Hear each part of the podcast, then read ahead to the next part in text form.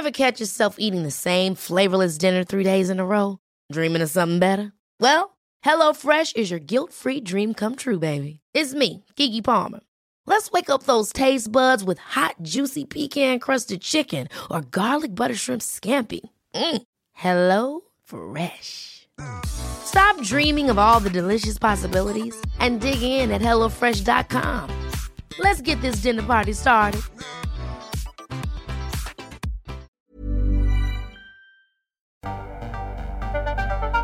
El Heraldo Radio presenta Cámara de Origen, un nuevo espacio para enterarnos del trabajo de las legisladoras y legisladores en los Congresos de México. En Cámara de Origen tiene la palabra Carlos Zúñiga Pérez. Llegamos, llegamos al viernes. Muy buenas tardes, viernes 29 de octubre. Hoy es eh, uno de estos días en donde se juntan varias cosas. Es viernes de quincena, viernes de puente. Termina el mes de octubre y ya vamos a los últimos dos meses de este año 2021 que se fue volando. Así es que gracias, gracias por acompañarnos. Sí, ya pues unas, ¿no? Una diana para nosotros porque si estamos de este lado es que ya, ya la vamos librando. Quédese con nosotros la siguiente hora. Hay información, hay entrevistas en Cámara de Origen. Y vamos a escuchar cómo van las noticias a esta hora del día. Adán Augusto López, secretario de Gobernación. Pues es una solicitud de amparo presentada por un ciudadano. Se excedió. La juzgadora emite una resolución ordenando cambiar el Plan Nacional de Vacunación. Es toda una estrategia para combatir la más exitosa campaña de vacunación en el mundo. Vamos a cumplir con lo que están resolviendo los jueces, pero todavía no eh, son resoluciones definitivas. Lo personal, por legal, por legítimo que sea, no puede estar por encima del interés general. Hay una buena noticia, ya se cumplió con el compromiso de aplicar cuando menos una dosis a todos los mexicanos, mujeres y hombres mayores de 18 años. Jaime Rivera, consejero del INE. El interventor del partido político Fuerza por México ha informado a esta autoridad que dicho partido ha estado realizando diversos gastos o pagos sin su autorización, contraviniendo la normatividad en materia de prevención y liquidación de los partidos políticos. María Ravelo, madre de José Eduardo Ravelo, joven muerto en Mérida. Yo quiero justicia para mi hijo y no voy a dejar que le den carpetazo.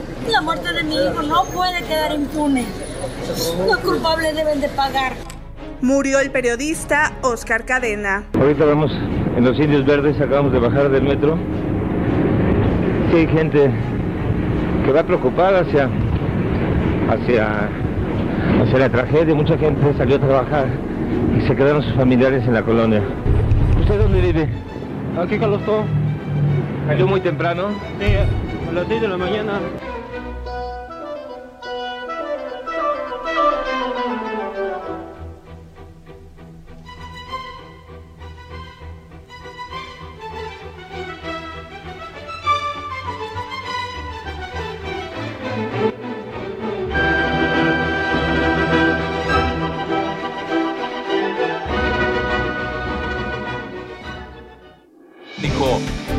Icónico, icónico Oscar Cadena, porque eh, para los jóvenes, esta generación millennial, los centennials, pues antes de YouTube, antes de todas las redes sociales, un programa de televisión donde se exhibía a las personas, había también un programa de televisión donde eh, se hacían bromas y eh, digamos que fue el primer paso, el punto de partida de lo que ahora conocemos en las redes sociales y fue Oscar Cadena quien escuchábamos en ese reporte de aquella tragedia de aquella tragedia de noviembre en San Juanico, noviembre del 84. Bueno, vámonos a más información. La Administración de Medicamentos y Alimentos de Estados Unidos, la FDA, ya autorizó la vacuna contra la COVID-19 eh, de Pfizer para niños de 5 a 11. Sí, ya niños de 5 a 11. No estamos hablando los adultos, de los adolescentes. No, allá eso ya está más que eh, probado.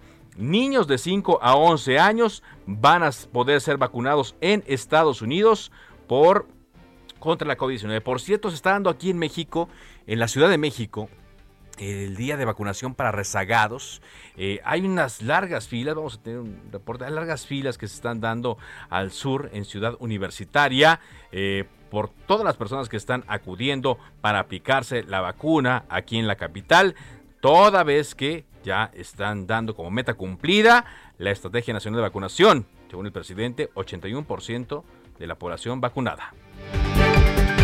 La empresa Aeroméxico, Aeroméxico informó que como parte de su estrategia de crecimiento ampliará operaciones en el Aeropuerto Internacional de la Ciudad de México, solamente en el Aeropuerto Internacional de la Ciudad de México, solamente en el Benito Juárez, no en el nuevo, no en el AIFA. A ella dijo Aeroméxico que no va a operar.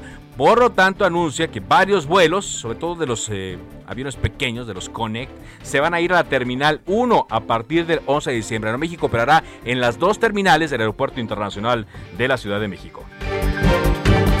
Debido al desfile del Día de Muertos aquí en la capital, el día domingo 31 de octubre habrá cierre de estaciones en las líneas 1, 3, 4 y 7 del Metrobús. También cierran las estaciones Zócalo y Pinos Juárez de las líneas 1 y 2 del metro. Y Renan Barrera Concha, el alcalde de Mérida, pidió reivindicación para los cuatro policías municipales encarcelados como supuestos homicidas del joven veracruzano José Eduardo Ravelo, quien según la Fiscalía General de la República falleció por neumonía. Pero ojo, eh, ojo, ¿por qué?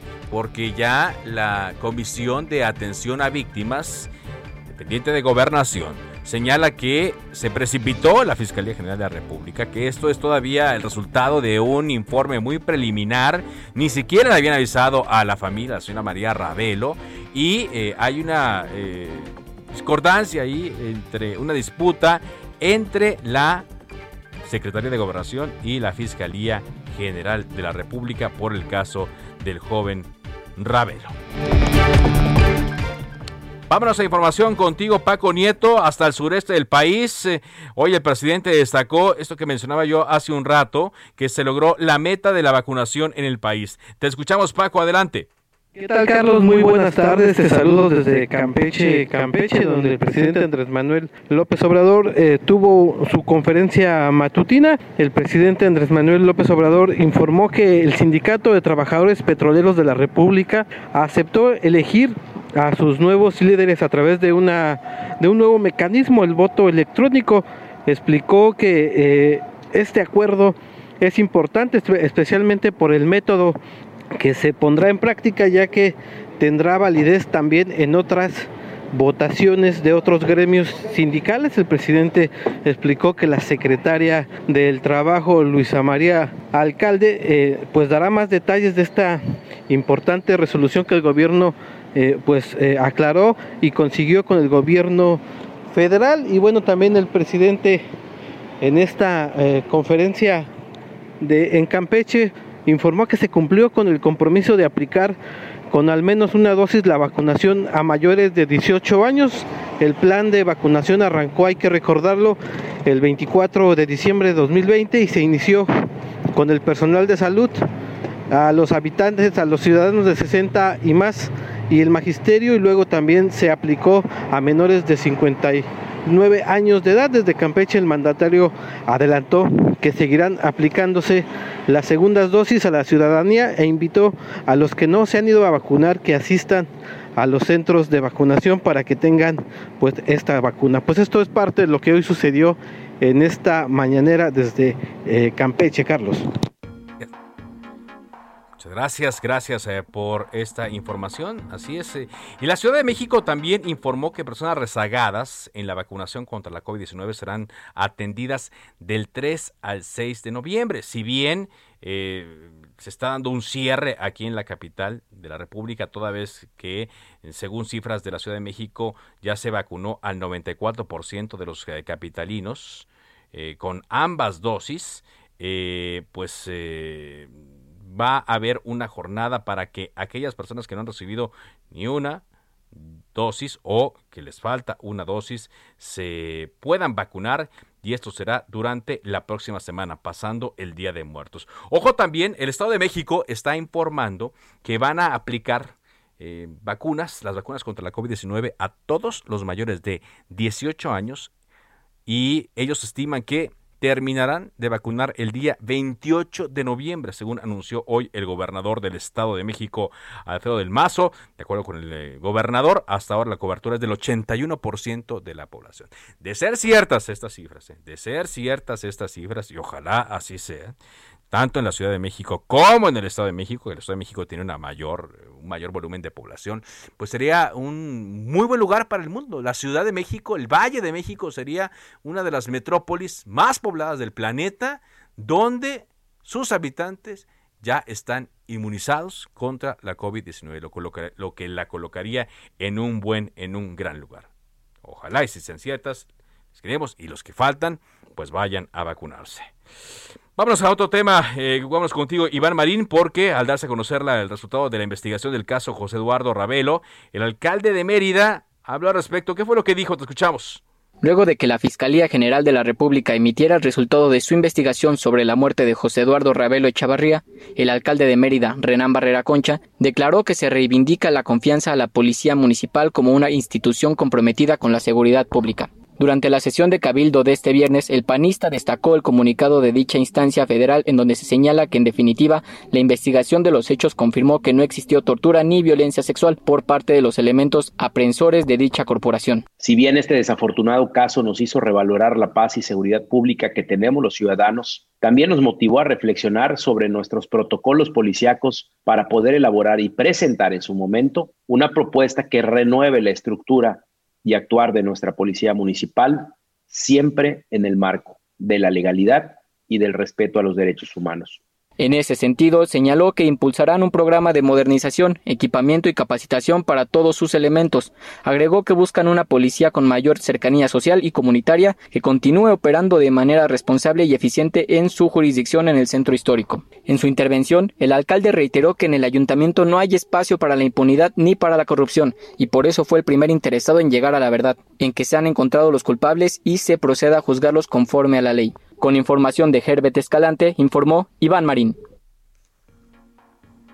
Gracias, muchas gracias eh, por este reporte. Bueno, cuando son las 4 con 12 hemos estado hablando aquí en Cámara de Origen lo que va a ocurrir ya en el mes de noviembre que está por entrar. Líderes mundiales y los responsables de negociación de cada país se van a reunir en Escocia durante dos semanas para debatir las acciones. ¿Cuáles acciones se pueden tomar para hacer frente al cambio climático? Los estragos que ya se están presentando. Se trata de un proceso eh, complejo que puede resultar difícil de entender desde afuera, pero en esencia todo se reduce al modo en el cual las leyes, las instituciones internacionales pueden ayudar a combatir un problema que nos va a afectar a todos, ¿eh? a todos y cada uno de los seres humanos de este planeta y que ningún país va a poder solucionar por sí solos. Y se va a llevar a cabo, le decíamos, la cumbre conocida más bien como Convención Marco de las Naciones Unidas para el Cambio Climático, la edición número 26 y va a tener reunión, va a tener el lugar, eh, corrijo esta reunión en Glasgow, en Escocia. Va usted a escuchar mucho este nombre. Y bueno, aquí en Cámara de Origen hemos estado conociendo poco a poco eh, las comisiones legislativas que se han estado formando y toca el turno de conocer justamente en esta etapa crucial, en esta fecha crucial, a la Comisión de Cambio Climático y Sostenibilidad. Está con nosotros Edna Díaz Acevedo, diputada del PRD, presidenta de esta comisión. ¿Qué tal, diputada? ¿Cómo está? Buenas tardes. Carlos, muy buenas tardes. Muchas gracias por el espacio y bueno, contenta y comprometida también con la creación o la separación más bien de esta comisión. Así es, se separa, ¿no? Es nueva esta creación. Esta, esta sí, relativamente nueva. Sí, estaba con medio ambiente en la, en la legislatura pasada y bueno, ahora celebramos que, que esta comisión se haya creado y que podamos tener pues temas muy puntuales ahí mientras Medio Ambiente, la Comisión de Medio Ambiente, sigue atendiendo lo que le corresponde. Bueno, eh, ¿qué vieron, diputada? ¿Qué vieron? ¿Qué necesidad vieron? Entendemos que ya eh, pues no podemos dar marcha atrás a muchos de los errores que se cometieron en el pasado, pero ¿qué vieron en la Cámara de Diputados para que esta comisión ya trabaje únicamente así por sí sola como Comisión de Cambio Climático y Sostenibilidad? Pues, Carlos, precisamente esta, esta urgencia, esta necesidad de tener una comisión especializada que pudiera hacer los trabajos legislativos en esta en este tema de cambio climático que más bien eh, como bien lo mencionas al no poder ya resolver muchos de los temas que hemos dañado todas y todos pues incluso se estaba pensando cambiar el nombre, ¿no? La Comisión de Crisis Climático, que es un tema en la que en los que ya nos ha rebasado en muchos sentidos, pero que aún así vemos una luz al final del túnel en, donde tenemos que llegar y todavía tenemos mucho que hacer para poder eh, detener esta crisis que ya, ya está en nuestro presente. Ya, ya está más que presente, ¿no? Lo vemos a diario y también estamos sufriendo las consecuencias. Ahora, diputada, ¿qué se va a hacer? Porque eh, ahora yo comentaba, viene la cumbre, la conferencia de las partes allá en Glasgow, ¿qué se va a hacer para que lo que allá se acuerde, lo que allá se vea, se convierta aquí en México en leyes y que sean leyes que se respeten. Así es. Precisamente por eso hay un interés muy genuino de poder asistir allá y de hacer lo que nos corresponde hacer aquí en México. También es un mensaje para nosotros muy importante desde el Poder Legislativo de decirle a los líderes mundiales y en este contexto internacional pues que si bien es cierto México no ha tomado las mejores decisiones desde el Ejecutivo, pues sí hay mexicanas y mexicanos que estamos interesados en que las cosas cambien de rumbo y que por supuesto eh, traeremos toda la información y estos acuerdos internacionales para entablar esta coordinación, que ya empezamos a hacerla con el gobierno federal y, y darles nuestras propuestas. Yo les decía que esta no es una comisión de confrontación y que también les hice mucho hincapié a mis compañeros que el tema que nos urge pues va más allá de colores, va más allá de partidos políticos, va más allá de intereses personales, por eso la invitación a, trabajar en conjunto.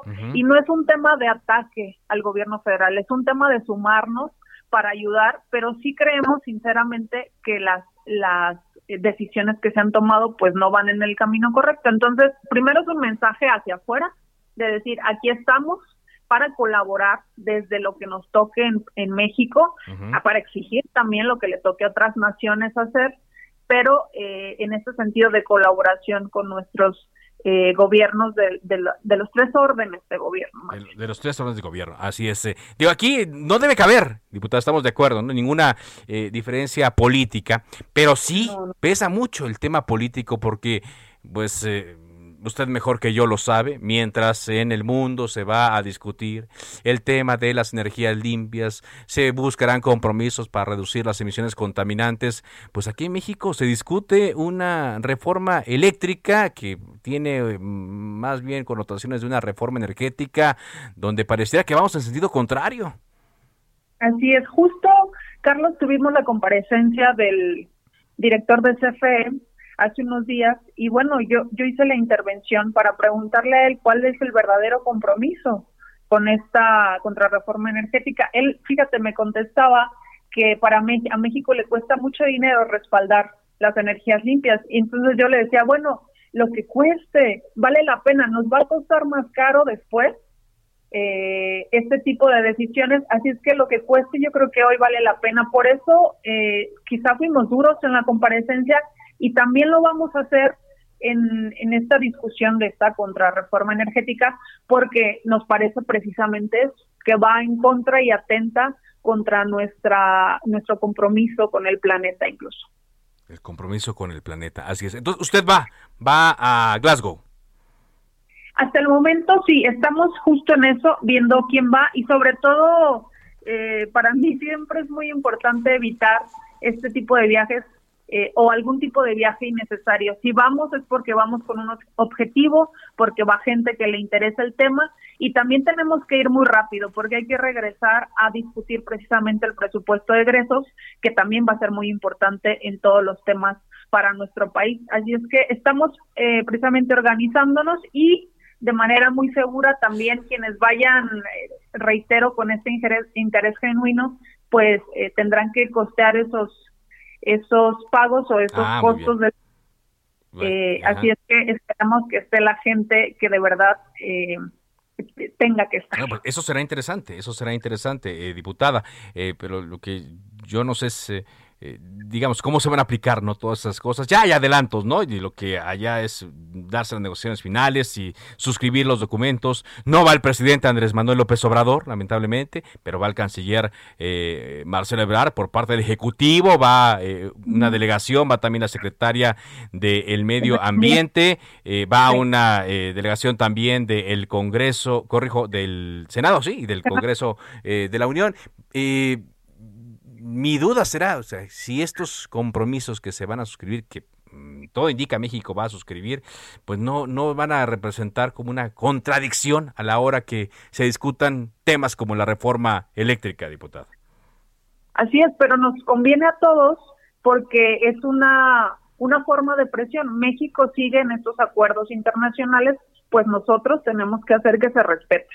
Así es que eh, también por eso es una forma de, vigilar. Nos preocupa un poco igual que la delegación mexicana por parte del gobierno federal, pues va más en un sentido de cumplir, ¿sabes? O sea, en un sentido protocolario, no no va un grupo de expertos, no va un grupo de especialistas, no va un grupo que vaya a recoger también ahí todo lo que lo que sea bueno para nuestro país.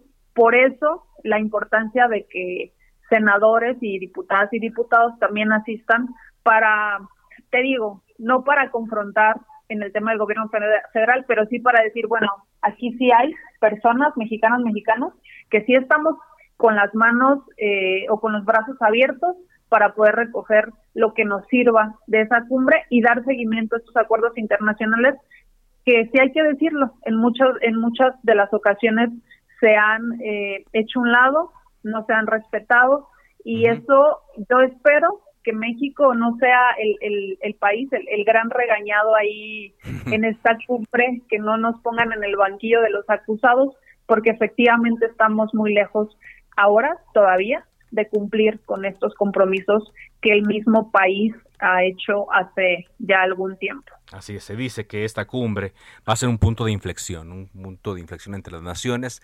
porque es prácticamente Así se ha dicho, el último llamado para salvar al planeta y lo ha dicho la ONU también muy claro en sus anuncios. Ahí sale un dinosaurio hablando ¿no? ante la Asamblea de la ONU, que es el, el, último llamado también para salvar nuestra especie. Pues le agradezco mucho, diputada, que haya tomado esta llamada, Edna Díaz Acevedo, diputada del PRD, para conocer un poco más sobre eh, este trabajo que se hará y si le parece, más adelante nos comunicamos a su regreso de Glasgow, en Escocia.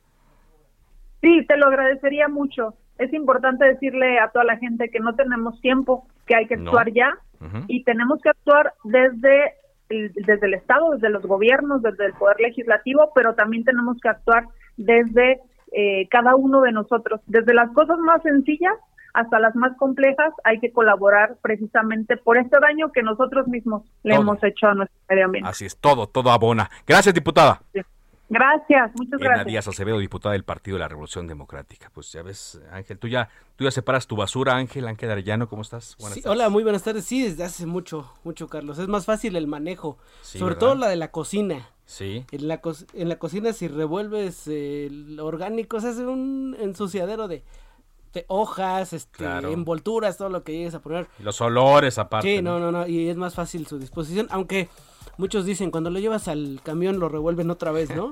Pero también tienen una, quizá no muy minuciosa, pero sí dividen la basura, porque es dinero para ellos. ¿Qué tenemos hoy en las redes, Ángel? ¿Cómo anda pues, la web? Vamos a comenzar con nuestro portal, el Heraldo de, es heraldodemexico.com.mx. Destaca como nota principal que la Ciudad de México enlazará cuatro semanas en semáforo verde por primera vez.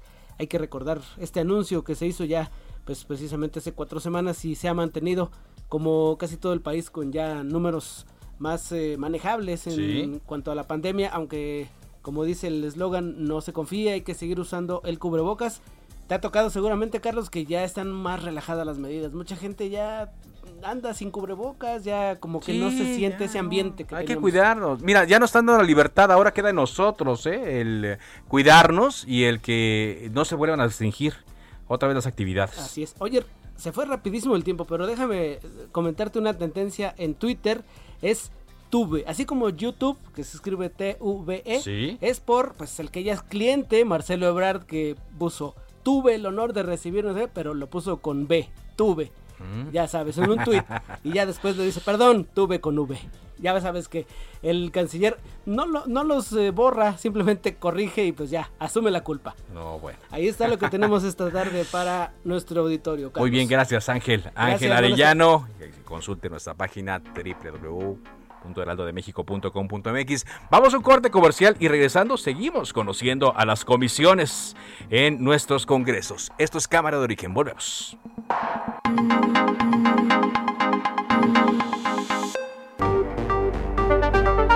Se decreta un receso. Vamos a un corte, pero volvemos a Cámara de Origen con Carlos Zúñiga Pérez.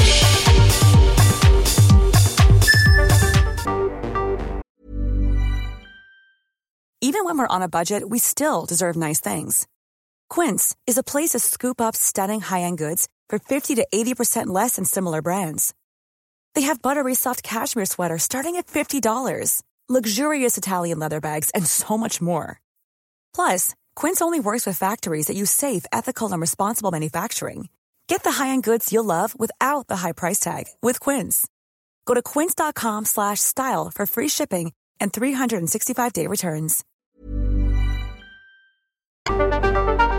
Se reanuda la sesión. Volvemos a Cámara de Origen con Carlos Zúñiga Pérez.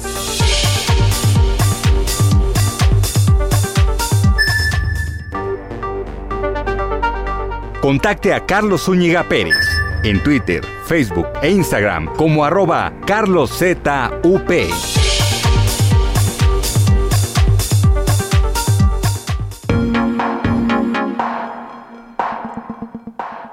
Reabrimos la sesión aquí en esta Cámara de Origen. Avanzamos con las noticias. Antes de ir con lo que ya teníamos eh, planeado, hay información de última hora. Rogelio López, ¿qué está pasando en Calzada de Tlalpan? Que nos reportan eh, mucha movilización policíaca y más tráfico adicional que ya hay los viernes. Escuchamos. Así es, Carlos, es un placer saludarte a ti y a todo el auditorio. Te comento que tenemos mucha presencia de los servicios de emergencia y así también mucha presencia policíaca debido a que una persona acaba de ser pues eh, acribillada literalmente, tres impactos de arma de fuego. Este venía circulando sobre San Antonio Abad y justamente subiendo el bajo puente en la calle de Lucas Alamán, bueno, pues este eh, esta persona fue pues alcanzada por unos sujetos presuntamente en una eh, motocicleta, los cuales, bueno, pues le propinaron tres impactos de arma de fuego. Esto bueno, pues desgraciadamente está muy cerca el Escuadrón de Rescate de Urgencias Médicas de la Secretaría de Seguridad Ciudadana. Llegaron de inmediato, estos inmediato llegaron, pero desgraciadamente no pudieron hacer nada por esta persona. Es un hombre aproximadamente entre 60 y 65 años, está a bordo de su automóvil, es un auto compacto de color gris. Ese mismo que impacta sobre una ambulancia de IMSS, desgraciadamente bueno, pues eh, sale lesionada eh, una persona de esta ambulancia.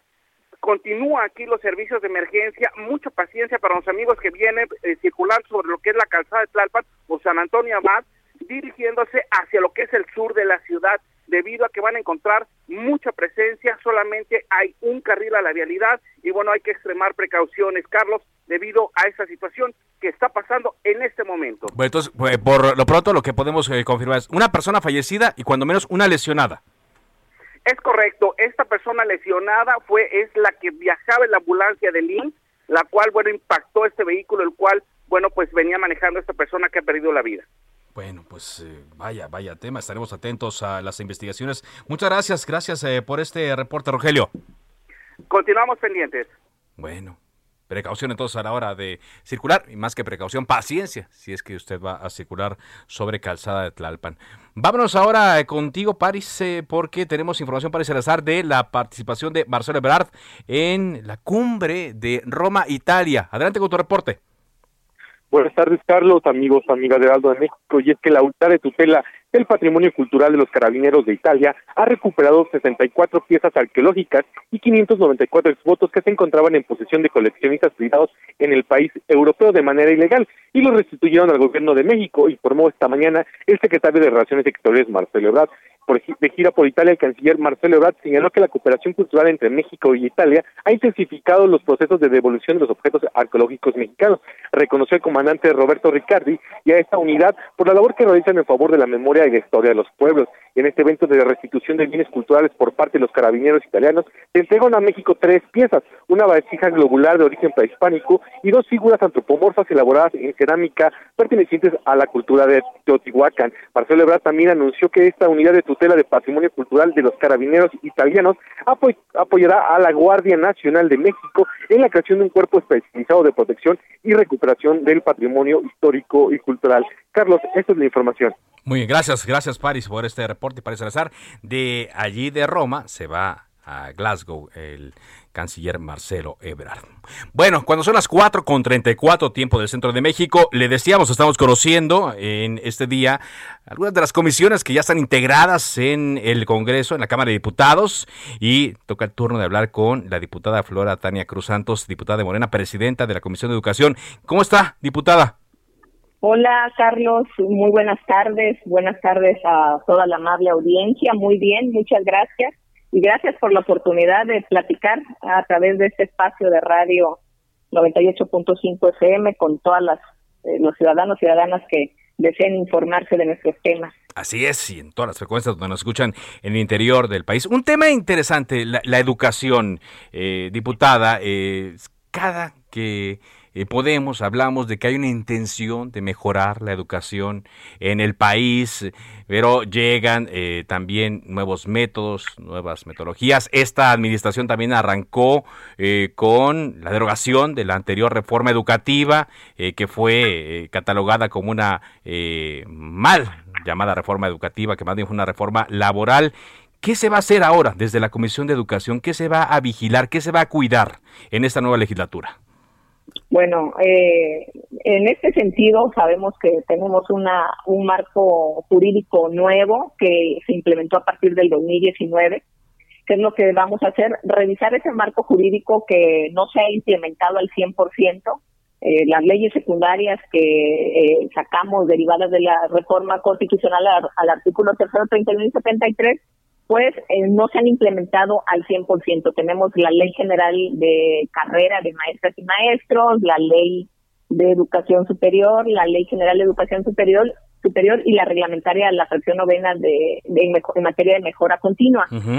eh, ¿Qué hemos visto, qué hemos escuchado? El sentir de los maestros es algo que vamos a poner siempre como prioridad en nuestros temas legislativos y los eh, maestros, maestras, pues por ahí requieren, nos han solicitado ajustes a esta ley.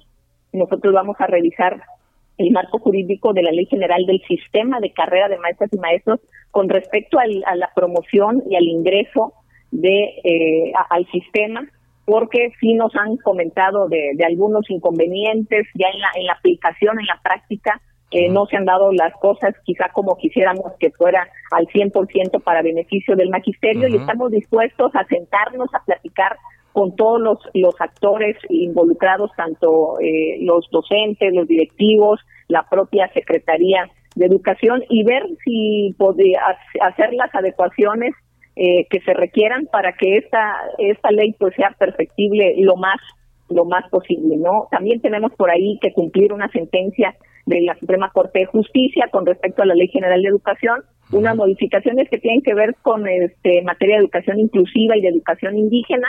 Nos quedaron pendientes unas consultas, entonces la Corte ya nos nos eh, ha solicitado estas modificaciones y sin duda las empezaremos a trabajar de manera inmediata. Seguiremos estableciendo la, la comunicación con la Secretaría de Educación Pública, con los, las secretarías en los estados y las diferentes dependencias. Ahorita estamos viviendo tiempos de pandemia, muy difícil el, este retorno a clases que, ya está eh, en puerta y lo y tenemos conocimiento de él entonces pues vamos a coadyuvar eh, todo lo que podamos desde nuestra trinchera que es eh, la parte de eh, de vigilar eh, eh, tanto el marco jurídico, la aplicación de él y también el tema de presupuesto. Ahorita tenemos, pues afortunadamente, vamos a decir, el dinero para educación yo creo que nunca va a ser suficiente. No, no, no, pero es, es, justo este lo que le quería preguntar, pero diga, dígame. Ah, bueno. bueno, eh, en este sentido, bueno, tenemos un incremento eh, de manera este, sustancial a lo que es educación, cultura y deporte de hasta el 16.92% del gasto público programable, del de este, de, ahora sí, el ramo 11, que es el exclusivo para educación, pues el, el, el equivalente al aumento en términos reales es el del 4.03% que equivalen a 364.484 millones eh, de pesos. Entonces, eh, como decía, mm, haciendo el análisis de, este proyecto de, presupuesto, pues sabemos que mm, finalmente hay muchas cosas muy buenas que podemos decir que este, se amplían y, se incrementan bastante, por ejemplo, el tema de, de educación inicial y básica comunitaria que está incrementando en un 32% con respecto al al presupuesto 2021, te puedo hablar de la infraestructura, este, el programa de mantenimiento de infraestructura, bueno, está aumentando el 100, más del 100%, 119.92% de con respecto al, al ejercicio pasado. Tenemos incremento en programas de servicios de educación especial, tenemos el fortalecimiento de la excelencia educativa que está incrementando en el 384%. de la educación inicial, ya la mencionaba hace un momento, el tema de la escuela nuestra también eh, tiene por ahí un presupuesto, eh, un aumento real de casi el 10%. El Programa Nacional de Reconstrucción, bueno, este sí se disparó de 4.000%, de 4 millones que tenía en el ejercicio pasado, hoy vamos a tener 203 millones de pesos eh, para para este programa de reconstrucción. Las becas se mantienen, el incremento es el mínimo a las becas porque se mantienen las que, este, y pues de acuerdo al, a la matrícula, pues están bien este, distribuidas lo que son la beca universal de estudiantes de educación media superior, la Benito Juárez, la Elisa Cuña y el programa de jóvenes eh, escribiendo el futuro. Eh, eh, también la nómina magisterial, pues de la del FONE, eh, tiene ahí su, su porcentaje considerando también este la inflación. Y bueno, si yo te hablo de todo esto, pues son muy buenas noticias, pero como dicen, la misma cobija es, es, insuficiente, ¿no? Eh, ¿no? ¿no? alcanza para todos. Y nunca va a alcanzar. Y no, no va a alcanzar. Sin embargo, pareciera que ideas que se han dado sobre el porcentaje del Producto Interno Bruto que se debe invertir en educación por parte del presupuesto no se está dando. Y las críticas que se están dando también, diputada, es que, por ejemplo, pareciera que Pemex ha tenido un, incremento mayor al de la educación en el presupuesto. Sí, sí. Sí, mira, e, es algo que este que pues bueno, no de, de parte de la Comisión de Educación, pues por supuesto, pues hay cosas que, que no que no es, no nos parecen mucho, sabemos lo importante, lo relevante que es la educación para el país, eh, así como salud, eh, pues por ejemplo tuvo un incremento considerable, los temas de, de, energía que tú comentas ahorita, este, pues nosotros no estamos ahora sí, a pesar del incremento que se tiene de manera general, pues para los temas de educación nunca van a ser suficientes. Nosotros tenemos una propuesta de eh, de en algún momento llegar a un incremento progresivo en la inversión, pues hasta el 8%, que es de acuerdo este, a las cifras del Coneval, lo que deberíamos de, tener, ¿no? Es, eh, el 8% del PIB. Del PIB, sí, es, ese es lo ideal, ese sería eh, hasta donde tendríamos que llegar. Nosotros en esta cuarta transformación, eh, pues teníamos, tenemos el compromiso porque nunca, este, daremos la espalda a ese compromiso de, mayor presupuesto a la educación. Sabemos, por supuesto, que los temas de pandemia nos han afectado, pero justamente por eso estamos eh, buscando la posibilidad de, encontrar recursos de alguna manera, de que volteen a ver a, esta a, este ramo que es este muy necesario, que es básico, que sin educación simplemente no va a haber un crecimiento eh, del país, no se puede dejar a la educación, eh, vaya, de, lado, tiene que ir eh, de manera integral con el crecimiento que se da hasta el presupuesto en todos los sectores. Y pues bueno, nosotros de parte de la comisión, de parte de una servidora tenemos ese compromiso, estaremos estirando la liga hasta donde podamos, nunca va a ser, como te decía, nunca va a ser suficiente para nosotros el, el presupuesto que se tiene en educación, sobre todo que nosotros, eh, en el caso de una servidora, pues soy docente, nosotros y, los los eh, compañeros de la comisión, afortunadamente, pues son maestros de diferentes niveles y todos sabemos de las carencias que hemos tenido por años. A ver, esto, eso sí hay que siempre. No, yo, yo lo sé, y a mí lo que me da gusto es que eh, estoy entrevistando a diputados que tienen experiencia y que presiden con, eh, con ah, credenciales probadas eh, sus comisiones. Por eso la expectativa puede ser mayor terminando esta legislatura, diputada Flor eh, Tania Cruz Santos, ¿qué, ¿qué le gustaría dejar? ¿Cuál le gustaría que fuera el legado de su trabajo como presidenta de la Comisión de Educación? El tema del presupuesto. Para mí ese va a ser, eh, yo creo que el mayor reto eh, sabemos en cuánto tenemos ahorita, vamos a luchar, vamos a, eh, trabajar, este, ya tenemos un plan de trabajo para que desde enero del año que viene, digo, ahorita venimos entrando y, ya nos alcanzó un poco eh, de esta manera el presupuesto, pero vamos a fortalecer todas las subsecretarías de, de la Secretaría, ahora sí, de, educación, para que se les brinde, porque pues, ellas ya entregan el proyecto Hacienda finalmente desde marzo y ya desde marzo se van preparando los presupuestos que vienen entonces, pues este nos agarra ya este pues casi al cuarto para las 12 eh, su aprobación, entonces estamos dispuestos a trabajar desde enero del próximo año con todos los sistemas, escuchando a todas las voces para que realmente se solicite de parte de la Secretaría el presupuesto que se requiere realmente. Además, pues el tema de la gratuidad de la educación este, superior. Ese es un tema que nosotros sacamos, digo, yo soy diputada reelecta, estuve nada en la comisión como secretaria en la comisión de educación pasada, entonces traemos el pulso de todos los temas, hay un, el fondo de para la, garantizar eh, de acuerdo al artículo 64 de la Ley General de Educación, esa universalidad y la gratuidad, pero quedamos que iba a ser progresivo. ¿Qué necesitamos garantizar ese fondo? Ahorita hay una propuesta ahí de alguna reasignación, modificación para tener un poco más y en la medida de lo posible, pues sabemos que esta, lo que antes era un triángulo, una pirámide de este de población estudiantil, que la educación básica era la mayor y, y se cerraba con este media superior y superior. Bueno, hoy la edad de los estudiantes nos indican que la mayoría ya se empieza a concentrar en lo que es educación media superior y de ahí vendrá este su ingreso a la educación superior. Entonces tenemos que revertir un poco lo que tenemos eh, ya de manera cuadrada de asignación de presupuesto. para que los jóvenes, eh, ahora sí, eh, yo celebro el, el este proyecto de las becas para los jóvenes en educación media superior, porque esto nos ha permitido el mayor ingreso, la mayor captación, que nuestros jóvenes tengan esa oportunidad. Y, aparte, digo, que, que, requiere otro tipo de inversión, ¿no? También, o sea, ya este tipo de educación, la tecnología que lo que demanda, el abrir, eh, el que tengan acceso a, otro tipo de fuentes de conocimiento, bueno, pues es, es muy amplio. Le agradezco mucho eh, que nos haya dado una idea hoy, diputada, de cómo se va a trabajar en la Comisión de Educación y si le parece, de cuando en cuando platicamos para ver cómo van los planos y cómo van las leyes que se van preparando desde ahí. Por supuesto, Carlos, yo estaría gustosa de volver a, estar en, entrevista contigo. Hay muchos temas, nos quedamos, dijera, me quedé a media de todo lo que... sí, pero ya sabe que el tiempo es corto en la, radio, ¿no?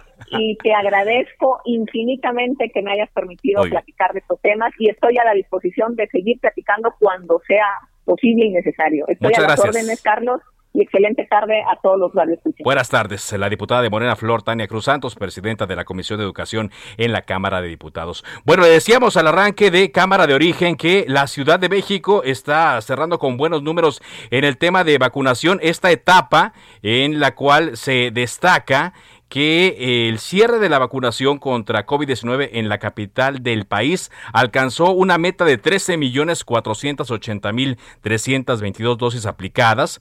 La jefa de gobierno Claudia Sheinbaum dijo en Campeche, donde acompañó al presidente López Obrador en su gira por el sureste, que se llegaron a aplicar hasta 197 mil 485 dosis en un día y se tuvo un promedio de 40 minutos por persona en la vacunación. Por cierto, le decíamos en CEU, ahorita hay gente pero dicen no va a irse nadie hasta que se termine, se termine de vacunar a la última persona.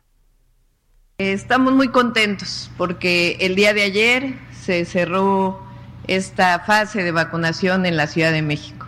Vacunamos, ahí viene desde 18 a 29 hasta 60 y más, las 16 alcaldías de la Ciudad de México, todas en verde, ya con 18 años y más todas vacunadas.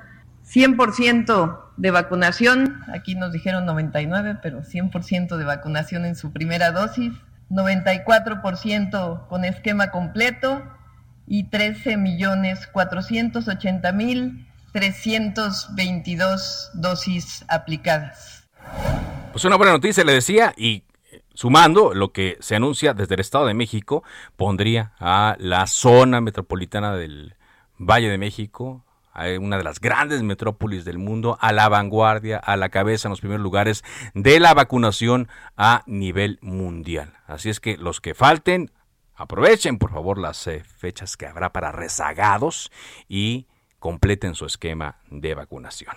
Vámonos contigo ahora a Baja California. Germán, Germán Medrano, corresponsal de Heraldo Media Group en Baja California Sur, trascendió que uno de los 21 diputados del Congreso del Estado fue denunciado por abuso sexual. Cuéntanos más, Germán, adelante. Eh, ¿Qué tal? buenas tardes. Efectivamente, Carlos, por el delito de abuso sexual fue denunciado en la unidad de atención temprana de la Subprocuraduría de Justicia Alternativa el diputado local por Baja California Sur y por el distrito número 16, Juan Pérez Cayetano. Esta denuncia fue interpuesta el pasado 15 de octubre a través de la unidad de atención temprana. Eh, pues el documento filtrado desde el día de ayer en medios de comunicación, pues da a conocer esta integración de esta denuncia. Recordemos que la legislatura, eh, pues es nueva aquí en Baja California Sur respecto a las eh, elecciones, es la legislatura número 16. Y bueno, con esto se está estrenando el diputado Juan Pérez Cayetano. La víctima es una mujer quien se desempeñaba como regidora en la pasada administración municipal de Los Cabos. Sobre este hecho, el diputado eh, pues eh, fue entrevistado por algunos medios de comunicación y negó negó conocer esta denuncia. Dijo que no había sido notificado y tampoco sabía de qué se trataba. Sin embargo, te comento que el procurador de justicia del Estado, Daniel de la Rosa Naya, confirmó ya que la denuncia contra este diputado se encuentra corriendo y en etapa de investigación inicial. A su vez, también el gobernador del estado dijo que no solaparía ninguna conducta en contra de eh, las mujeres o de algún delito similar. Es el gobernador del estado, Víctor Castro Cosío, y solicitó al procurador del estado que se aplique la ley y que no exista impunidad en ningún caso.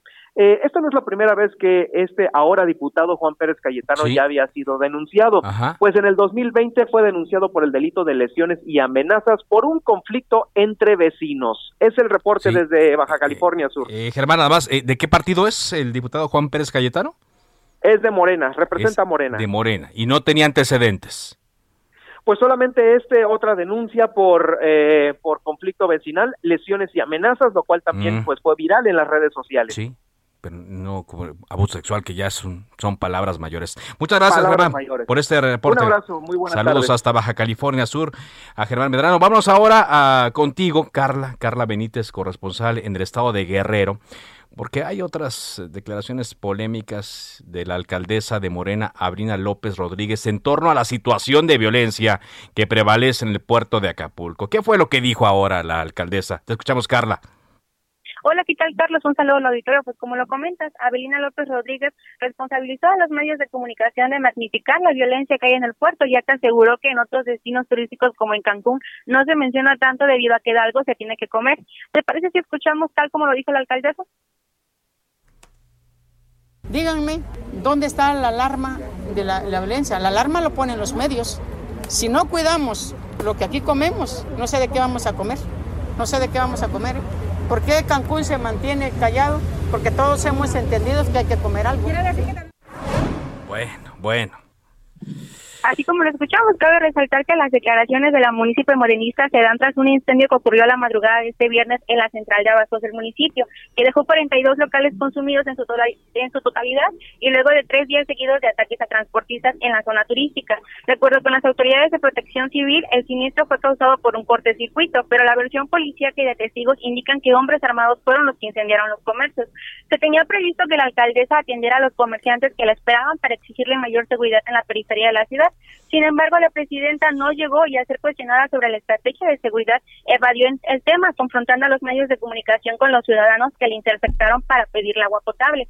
Y es que la morenista preguntó que cuál era el concepto que se tenía de los medios de comunicación, Carlos, a lo que los protestantes respondieron que éramos unos vendidos. Seguidos de esto, pues agredieron a una reportera y a varios de los que cubríamos la conferencia. Así es, nos amedrentaron durante varios minutos. La, a pesar de que se le pidió a la alcaldesa que no confrontara a la ciudadanía con la prensa, la, la morenista insistió y después se retiró del lugar dejando pues a todos los ciudadanos en contra de los medios que estábamos dando cobertura a esa pues, conferencia. claro, claro, nada más eh, van ahí a asusar a la gente y después se retiran. Pero equivocado, ¿eh? equivocado el punto de vista de Averina López Rodríguez, porque la violencia no se termina silenciando a los medios, no se termina callándonos. Y es mentira lo que dice de Cancún, porque con lo que ha estado pasando últimamente, sobre todo en Tulum, que ocurrió una balacera que mató a dos turistas extranjeros la semana pasada, se está visibilizando más el asunto. Así es que muy mal su comparación, muy mal echarle la culpa a los medios y muy mal que andas usando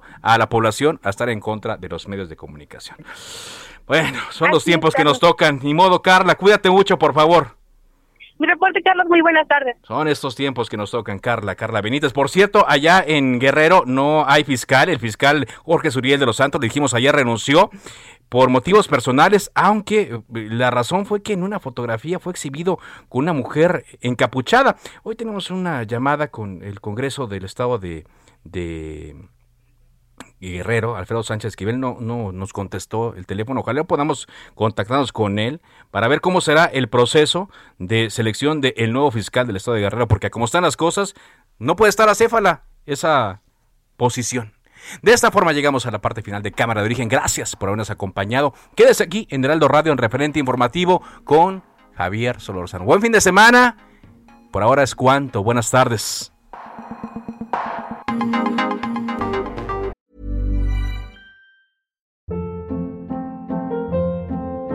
Hold up. What was that? Boring. No flavor. That was as bad as those leftovers you ate all week. Kiki Palmer here, and it's time to say hello to something fresh and guilt-free. Hello Fresh. Jazz up dinner with pecan-crusted chicken or garlic butter shrimp scampi. Now that's music to my mouth. Hello Fresh. Let's get this dinner party started. Discover all the delicious possibilities at hellofresh.com.